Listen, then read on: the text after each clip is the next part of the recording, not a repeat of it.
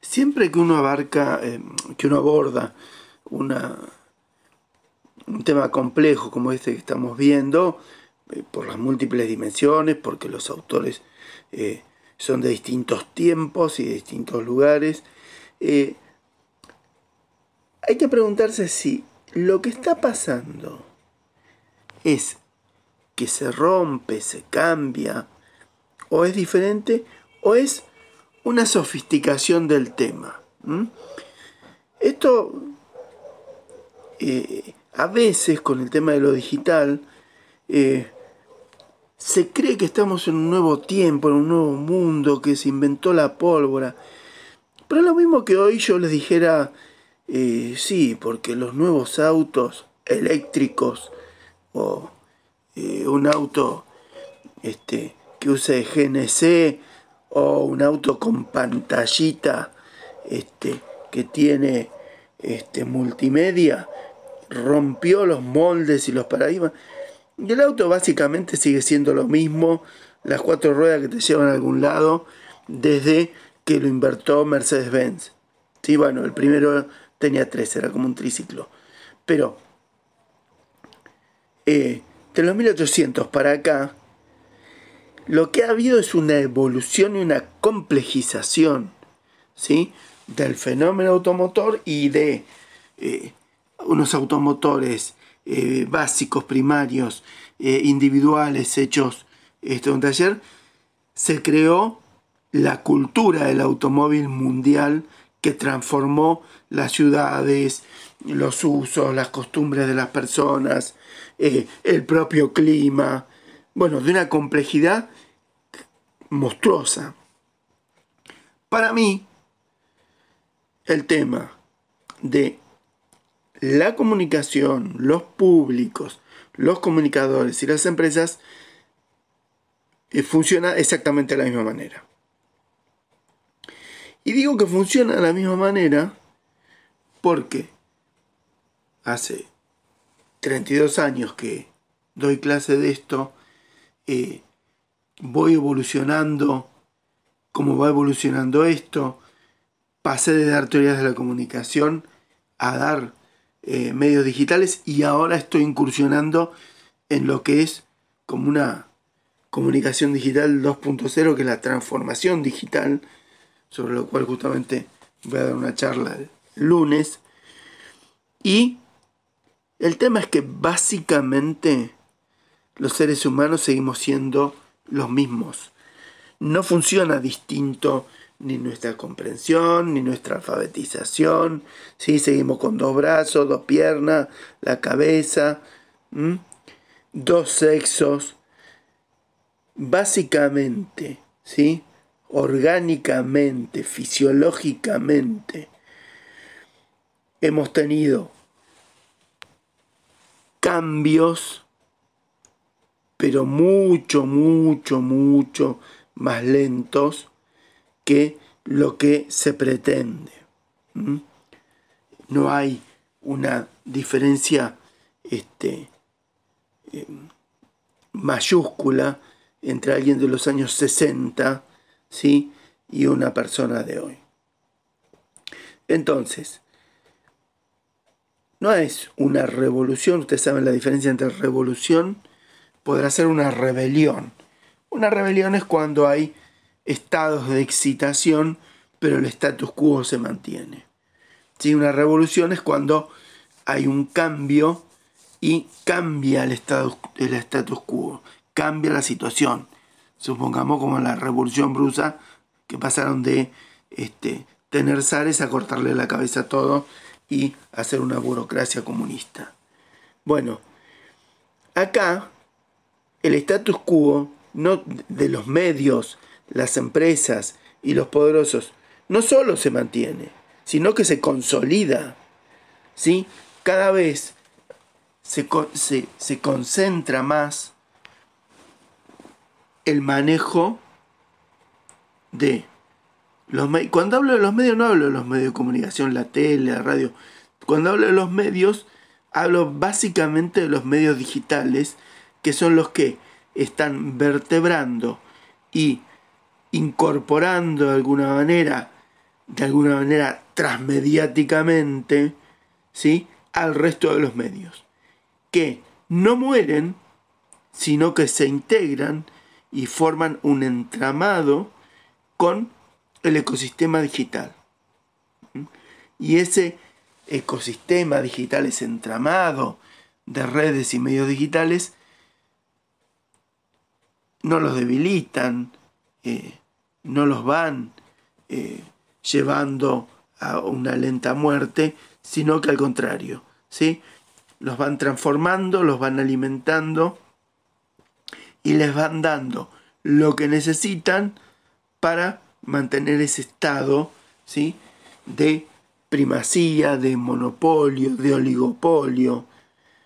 Simplemente piensen ustedes, eh, de 298 países que hay en el mundo, les digo, bueno, empiecen a, a, consumir este, series, películas, productos culturales y, pónganme en una tablita cuántos son de origen eh, estadounidense, cuántos son de otros orígenes pero pagados por empresas estadounidenses, caso de serie original de Netflix, serie original de Amazon, este, eh, o las otras plataformas de streaming como Disney y demás. ¿Y quién marca la pauta? ¿Sí? Por un lado, culturalmente quién y por el otro lado, económicamente quién. Saquen la cuenta y después me dicen.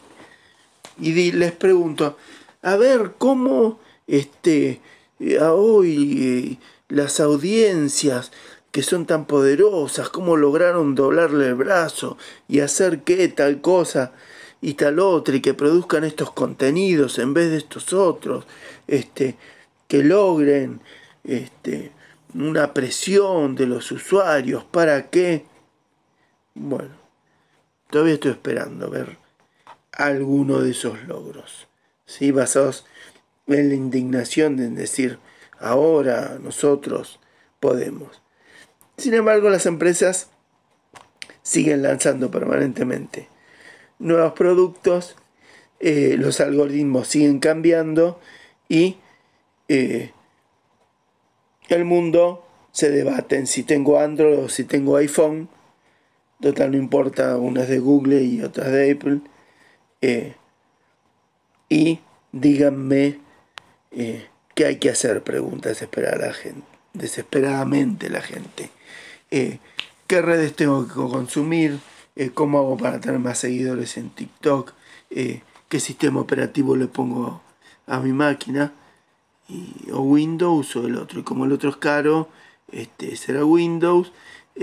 y pregunto, ¿y qué información tiene Windows sobre mí? No sé, porque Windows no te la dice, pero la recaba todo el tiempo, aun cuando tengas una copia pirata.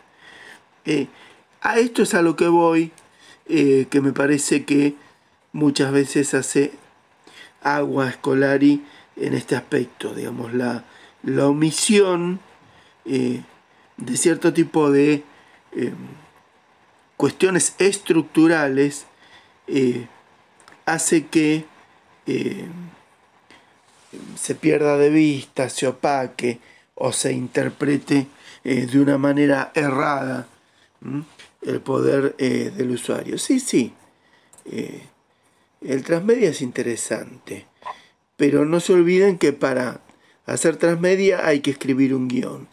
Y el guion lo escribe el que diseña el transmedia. Para que, una vez diseñado ese guion, los usuarios operen ¿sí? y, y, hagan eh, lo que se estableció en el guion. ¿sí?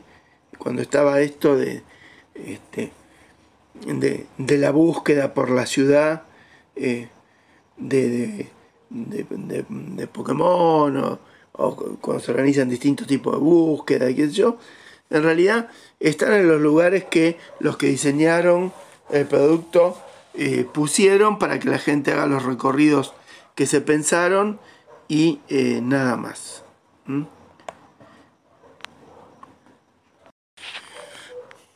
Con respecto a esto que yo les pedí que hicieran, de, separar y explicar cada uno en qué lugar está, está muy bien, hay muchos que señalan claramente.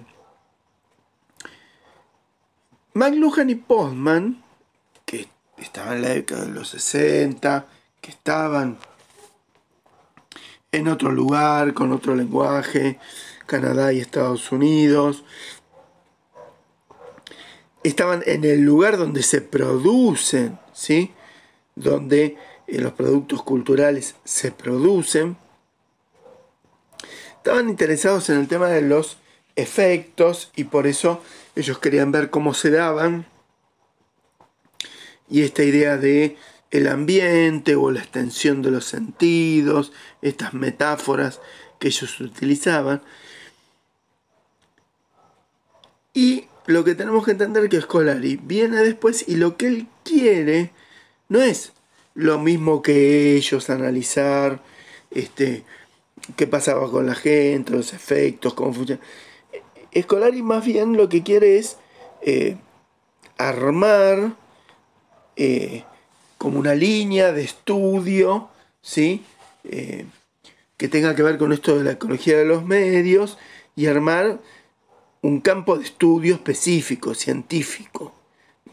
Entonces, se preocupa más eh, con la metodología, con la epistemología, con cómo hacer la fundamentación de eh, todos los elementos necesarios para crear ese campo ¿sí? de estudio eh, científico. Hay quienes señalan, eh, quienes ustedes los alumnos, eh, que eh, se rompe el modelo de broadcasting tradicional, ¿sí? de uno a muchos, y sino que ahora va de muchos a muchos. Pero cuando hablábamos de uno a muchos, hablábamos de, no hablábamos de lo, cuando hablamos de muchos a muchos, hablamos de igual a igual, ¿sí? De una persona a la otra persona. Pero no lo podemos comparar con de uno a muchos porque el uno era el medio de comunicación, que era gigantesco, que era totalmente asimétrico en cuanto a su relación de poder, que tenía determinadas características, y a esos muchos a los que se dirigía eran los ciudadanos de a pie, individuales, que nada eh, podían hacer frente eh, al mensaje de los medios. Hoy en realidad el modelo de broadcasting no es que eh, se rompe o que este, desaparece. No, se mejora, se perfecciona y es el mismo cuento del auto. No es que porque yo hoy me subo un auto que es eléctrico, que tiene pantalla multimedia, que tiene aire acondicionado, este, se rompió el modelo del auto del Forte. No, evolucionó y, e incorporó todo lo que tiene que ver con los tiempos que estamos viviendo. Entonces, a veces estamos muy, muy eh, ansiosos, ¿sí? Por, por encontrar nuevas cosas, ¿sí? Por hoy barajamos y dimos todo de nuevo. Esto es otra cosa. Lamentablemente, ni en esto ni en nada es otra cosa. Miren si no las historias políticas de los países, miren si no eh, las historias geopolíticas de los países, ¿sí? Eh, miren si no eh, cómo funcionan históricamente los electorados y los políticos, y los medios es exactamente igual. Los medios cada vez son más sofisticados, tienen un ecosistema más complejo por ahí, también algunos señales, bueno, hoy una radio no es solo una radio, sino que su red es su sitio web, es las redes de cada uno de los periodistas que están en la radio. Bueno, pero al contrario, no es que eso hace que cambie, sino que ha sofisticado y ha complejizado ¿sí? todo lo que tiene que ver con los medios y los ha hecho más poderosos. Porque a su vez, toda esa ida y vuelta, toda esa interacción eh, que tienen los usuarios o los públicos, no son más que información que se le brinda a aquellos que hacen, diseñan y llevan adelante las políticas culturales de creación de contenidos para que vayan modificando esos contenidos en función de la información que van obteniendo, del feedback, de la retroalimentación. Como decíamos, es, siempre importante entender bien esto que eh, significó el objetivo del trabajo, ¿no? Eh, esta idea de, en primer lugar, que esto de la ecología de los medios viene de lejos, eh, que McLuhan lo entiende desde un punto de vista sensorial, de extensión de, los sentidos del ser humano y de eh, la influencia que ello tiene y que a su vez va transformando y cambiando al ser humano a través de esos cambios sensoriales y cognitivos que se, que se van dando tanto en su percepción como en la que le provocan eh, los dispositivos tecnológicos y los mensajes que los moldean. Postman estaba más relacionado con la educación y, este, ahí en, los textos está que se usó esto la ecología de los medios justamente en un, en un congreso de, de maestros de inglés y Poma justamente está más interesado en eh, los medios de comunicación como ambientes, ¿sí? como lugar donde se crean eh, e-, esos ambientes perceptivos de, de los alumnos en este caso y demás, y cómo le hacen ver la realidad. Esto me hace acordar mucho a una costumbre que tienen mucho, eh, mucho los, gente que no es de medio, la gente de educación, de referirse a temas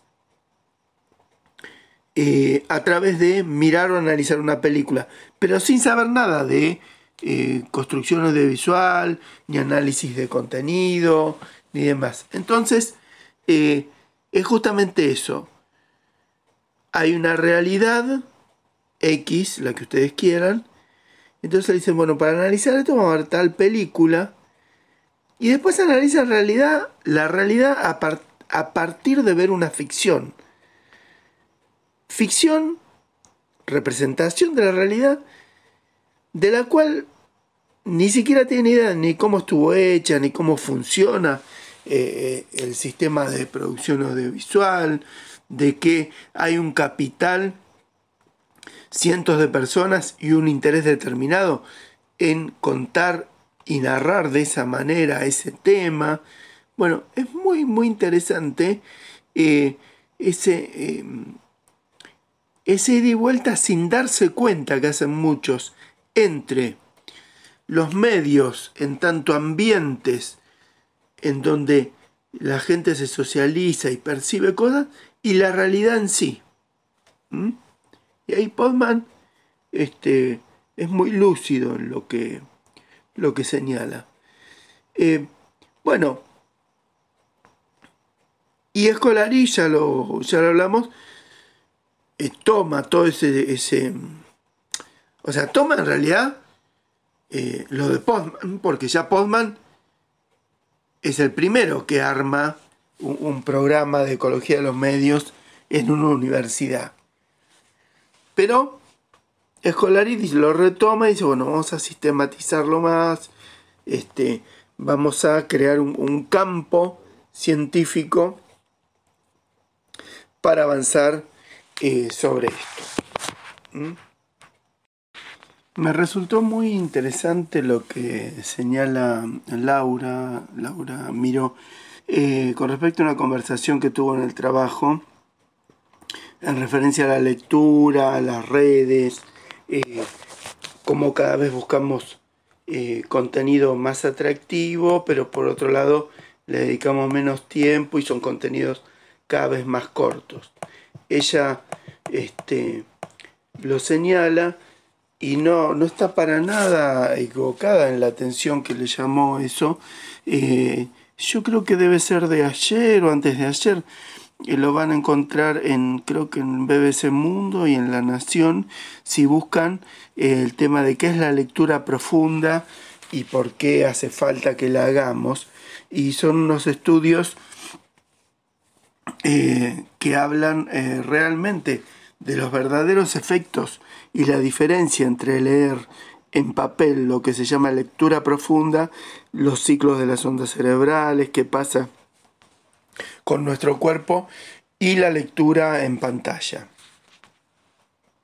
Para nosotros, este, que somos académicos y nos dedicamos eh, al estudio y a la investigación y a la lectura, y donde la única forma de transmisión del conocimiento es la letra escrita, es muy importante estar atento a todos estos cambios porque también nos afectan a nosotros.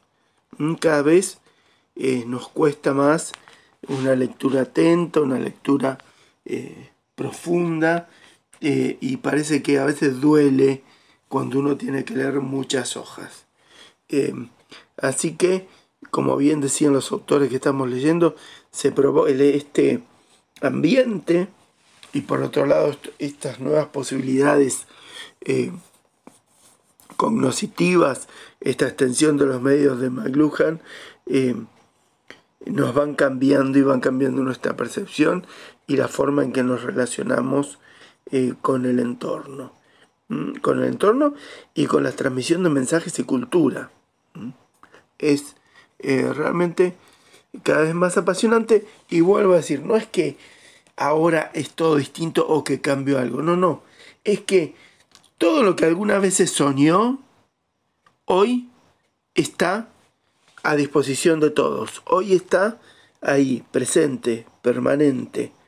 Si alguien soñó en eh, una serie de ciencia ficción que yo iba a poder hablar a través de un teléfono y sí, puedo hablar y puedo verme, que podía tener un dispositivo en la mano donde podía comunicarme a distancia con audio y video, también lo puedo tener este, que los autos iban a estar conectados y iban a poder este, manejarse solo o frenarse solo o estacionar solo, también está. Bueno, eso cambia toda nuestra forma de percibir, de ver, de consumir. Pero lo que no podemos dejar de, eh, de tener en la mira es que hay unos que deciden y tienen la posibilidad de, a través de las industrias, los productos culturales, los nuevos productos, los nuevos dispositivos, el cambio de sistema operativo, de decidir hacia dónde vamos y otros que solo tienen la ilusión de que este, poniendo un tweet o eh, haciendo una campaña de crowdfunding están participando cuando en realidad es eh, el largo de la soga que le doy al perro. ¿sí? Se la dejo bien larga y cree que tiene mucho para recorrer, pero siempre está atada una soga. Esto es más o menos así. Así que eh, esta es, la, la mirada de estos autores más el tema de quiénes disponen, deciden, impulsan y dan forma a la cultura digital que vivimos hoy en día. Bueno, para ir cerrando entonces, quiero en primer lugar agradecer mucho la participación de todos porque realmente está resultando muy interesante leer sus aportes, en especial aquellos que eh, amplían, me ponen este, enlaces a videos o algunos recursos que utilizan, porque siempre, siempre uno aprende y encuentra este, algún material de utilidad eh, aquellos que, ustedes señalan o recomiendan. Eh,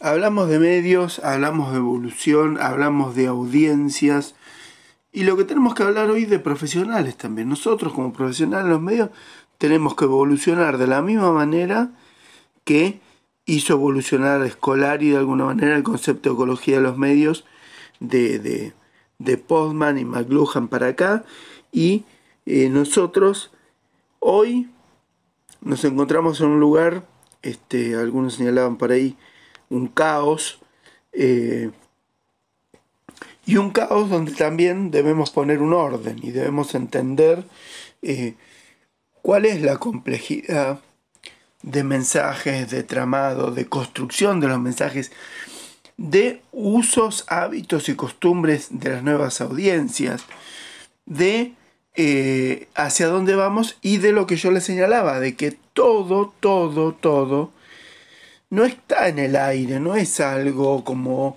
este el, aire o el agua que este, lo disfruto este, y hago uso de ello.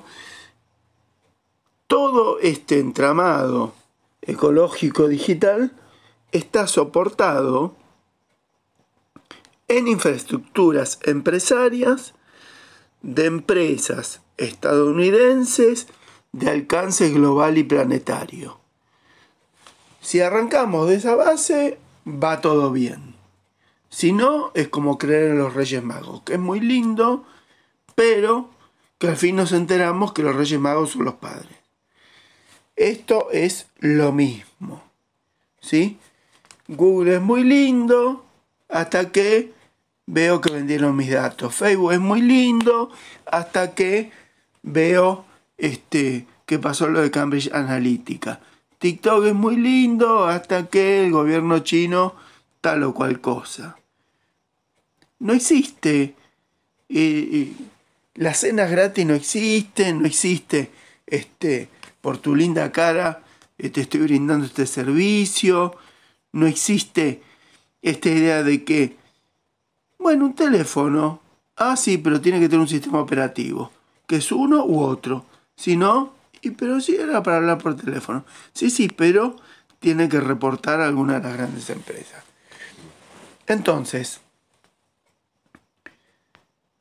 mínimo, mínimo, Postman, McLuhan, Scolari, esta idea de un, una estructura geopolítica donde está soportado todo esto y una mirada profunda a nosotros como profesionales para ponernos a tono y a tiro de lo que está pasando hoy con la comunicación como siempre les digo, no confundir esa palabra hoy ya muy devaluada de democratización con lo que en realidad es popularización y masificación. Solo se puede usar democratización cuando yo participo de una manera activa en el gobierno de algo, porque tiene que ver con gobierno, democratización. Y cuando yo soy usuario, no tengo nada democratizado. ¿sí? Lo que tengo es mi espacio reservado como usuario, ¿sí? que en términos y condiciones yo firmé y si usted puede hacer esto, esto sí, esto y lo otro no. Pero por más que nosotros nos juntemos todos en dulce montón, digamos, porque ahora somos prosumidores y vamos a hacer en YouTube, qué sé yo, si todo el dulce montón en YouTube copia y pega un video o infringe las normas de YouTube que te la va cambiando todo el tiempo, dice, listo, tu video no monetiza o tu video tiene un strike o cierro el canal. Y si en Twitter hago algo, te bajo la cuenta como se lo bajaron a Trump. Y sí, y sí, y sí, en todos lados es eso. Entonces, pregunto, ¿dónde está la democratización? ¿Dónde está la parte de gobierno que usufructan los usuarios? de alguna de las redes sociales. Que me digan que se popularizó, que se masificó el uso y el envío de mensajes de muchos a muchos para decirle, este, ya salí, pone a calentar los fideos, bueno, pero no es central eso, ni hace a la marcha de la cultura. Es parte de los medios masivos, de los mensajes de masas que fueron siempre que hoy están de otra manera. Por supuesto que el modelo tradicional de broadcasting cambió. Como cambió el televisor, que ahora es un LCD y antes era un televisor de tubo y que antes era blanco y negro y que ahora es en color. Pero no cambió sustancialmente la relación asimétrica de poder entre quienes producen contenidos, dictaminan cómo se usa, quienes producen la moda y quienes la consumen sin poder hacer otra cosa. Hoy, justamente, se acerca las vacaciones, yo puedo hoy saber qué se va a usar en el verano. ¿Y cómo se sabe eso? Porque la gente se puso toda de acuerdo a usar algo. No, porque quienes dictan la moda dicen, bueno, este verano se va a usar esto. Y después todo el mundo va a ir y va a comprar eso. Por dos cosas. Por un lado, porque les modificaron las percepciones y creen que están tomando una decisión propia. Y por el otro lado, porque en ninguna vidriera van a encontrar otra cosa que la que tenga que ver con lo que se usa y con la moda. Y los comerciantes y demás, ¿qué van a hacer? Y van a tener y van a vender lo que los proveedores les den. Y los proveedores van a tener y van a hacer lo que quienes dictan la moda les digan. Y así va marchando todo. Si hay películas de zombies de moda, estarán la gente cree que gusta de las películas de zombies, pero en realidad son modas cíclicas que van pasando y son temas que se van instalando. Mm, entonces por eso este, es interesante la mirada un poco de, de, Postman, de, de, ambiente, ¿no? ¿Eh? Como yo estoy, voy a una fiesta, estoy en un ambiente festivo y bueno, empiezo a comportarme de una manera que tiene que ver con el ambiente este, y voy a la universidad, estoy un ambiente académico y bueno, soy el mismo, pero me comporto y me comporto porque como por una suerte de osmosis, estoy ahí y me compenetro del ambiente en el que estoy y actúo en consecuencia. Bueno, estoy en las redes, estoy en lo digital, estoy en el consumo de la maratón de serie y bueno, y todas tienen más o menos la misma estructura, todos tienen lo mismo, hasta que decidan dar un golpe de timón y cambiar y van a tener otra estructura, otra cosa y demás. Pero la idea es interesante, la idea de eh, el prosumidor, pero yo realmente no la veo materializada. Sí lo que veo son consumidores y usuarios que ofrecen mucho feedback, mucha retroalimentación, de la cual se valen quienes producen para ir haciendo modificaciones. Pero las modificaciones no obedecen a que, ah, este, me interesa este cliente lo que opina, sino a tener mayor aceptación de su producto. ¿Mm? Así que es sutil la diferencia, es sutil, ¿sí? Eh, pero una cosa es seducir, persuadir, ir llevando, ir diciendo lo que quieren escuchar. Esto, estamos en época electoral, es lo más claro que ustedes pueden ver. Este, no van a ver una persona que les diga o les dé soluciones para el país. Les va a dar frases emotivas, ¿sí? en un país con un 50% de inflación, y dice, sí, este, no, no, pero vas a ver que ahora este, ya va a venir. No, pero esos fueron los otros. Y siempre son los mismos, otros, los otros, ¿sí? Siempre funciona así.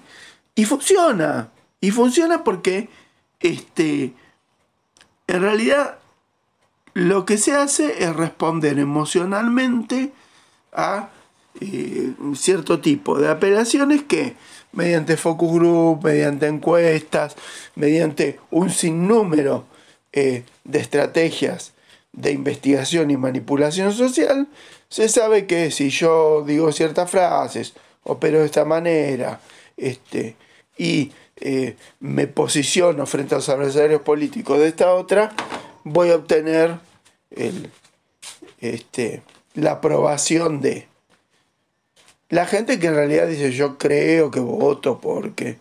no, no. Es porque así funcionamos los seres humanos. Así que eh, nosotros como profesionales tenemos que estudiar mucho esto. ¿sí? el funcionamiento cada vez eh, menos racional y más emocional de estos eh, usuarios del ecosistema digital, que como una ola van siendo orientados y encausados eh, hacia ciertos lugares. Así que me resultó interesante. Hay algunos, algunos ahí, yo les recomiendo a los que escuchen esto y sepan que su devolución en el foro fue muy cortita, muy... Eh, bueno, eh, les está faltando algo porque hay, hay, una media, digamos, un promedio de los compañeros que, que hicieron, que se extendieron, que se detuvieron, eh, que pusieron algún enlace. Y hay algunos que no hace falta que yo haga un nombre acá, pero miren, tienen, sí, 5, 7 líneas y dicen más o menos, este, no, porque este y dijo, el otro dijo, no alcanza con eso. No alcanza porque eh, la extensión y la complejidad del tema no permite eh, tamaña brevedad porque ¿qué pasa? Esa brevedad deja fuera cosas y no me permite comprender eh, cabalmente en dónde está cada autor. Así que las otras veces por ahí hice un nombre, hoy no, no voy a hacer ningún nombre, no voy a decir nada. Todo el mundo sabe, ¿sí? Eh, mire, entre al foro y diga, pucha, qué cortito que estuve, qué, qué poquito. Acá el resto de los compañeros hicieron todo esto. Bueno, y entonces, a modo de aprendizaje, mire el aporte de otros compañeros y diga, ah, lo que me está faltando es esto, esto y esto. ¿Sí? Para este, aprender, porque esa es la idea del foro. Si no, les pediría que me, me adjunten, ¿sí? Cada uno eh, un Word y corrijo como si fuera una prueba. Pero la idea del foro es, por un lado, que sí, lógico. Este, todos ven lo que dicen todos. Alguien podría decir, bueno, pero con esto se, se copian. Que no, yo quiero, es como si estuviéramos todos sentados y charlando. Y ahí van poniendo. Sí, por supuesto, si se copian yo ya veo. Este, que el otro puso lo mismo que el otro, o que copió y pegó de lo que yo ya sé.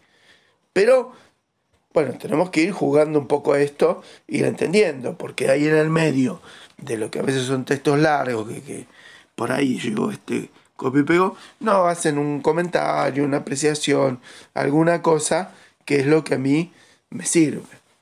Entonces, ni tan largo, pero tampoco tan cortito como hay algunos que decir, bueno, como si pasé por acá y saludé.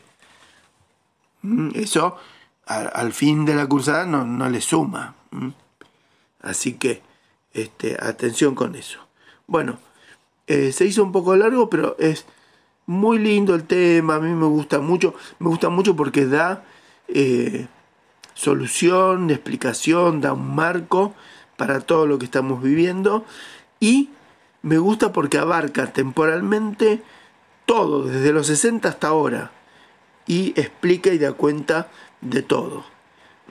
Y ahí sí se ve la evolución, que es lo mismo que decían McLuhan eh, y Podman, pero hoy mucho más complejizado porque los medios son muchos más, más complejos y los dispositivos de reproducción a su vez mucho más, más complejos y los usuarios a su vez tienen otra alfabetización y otros consumos y otros...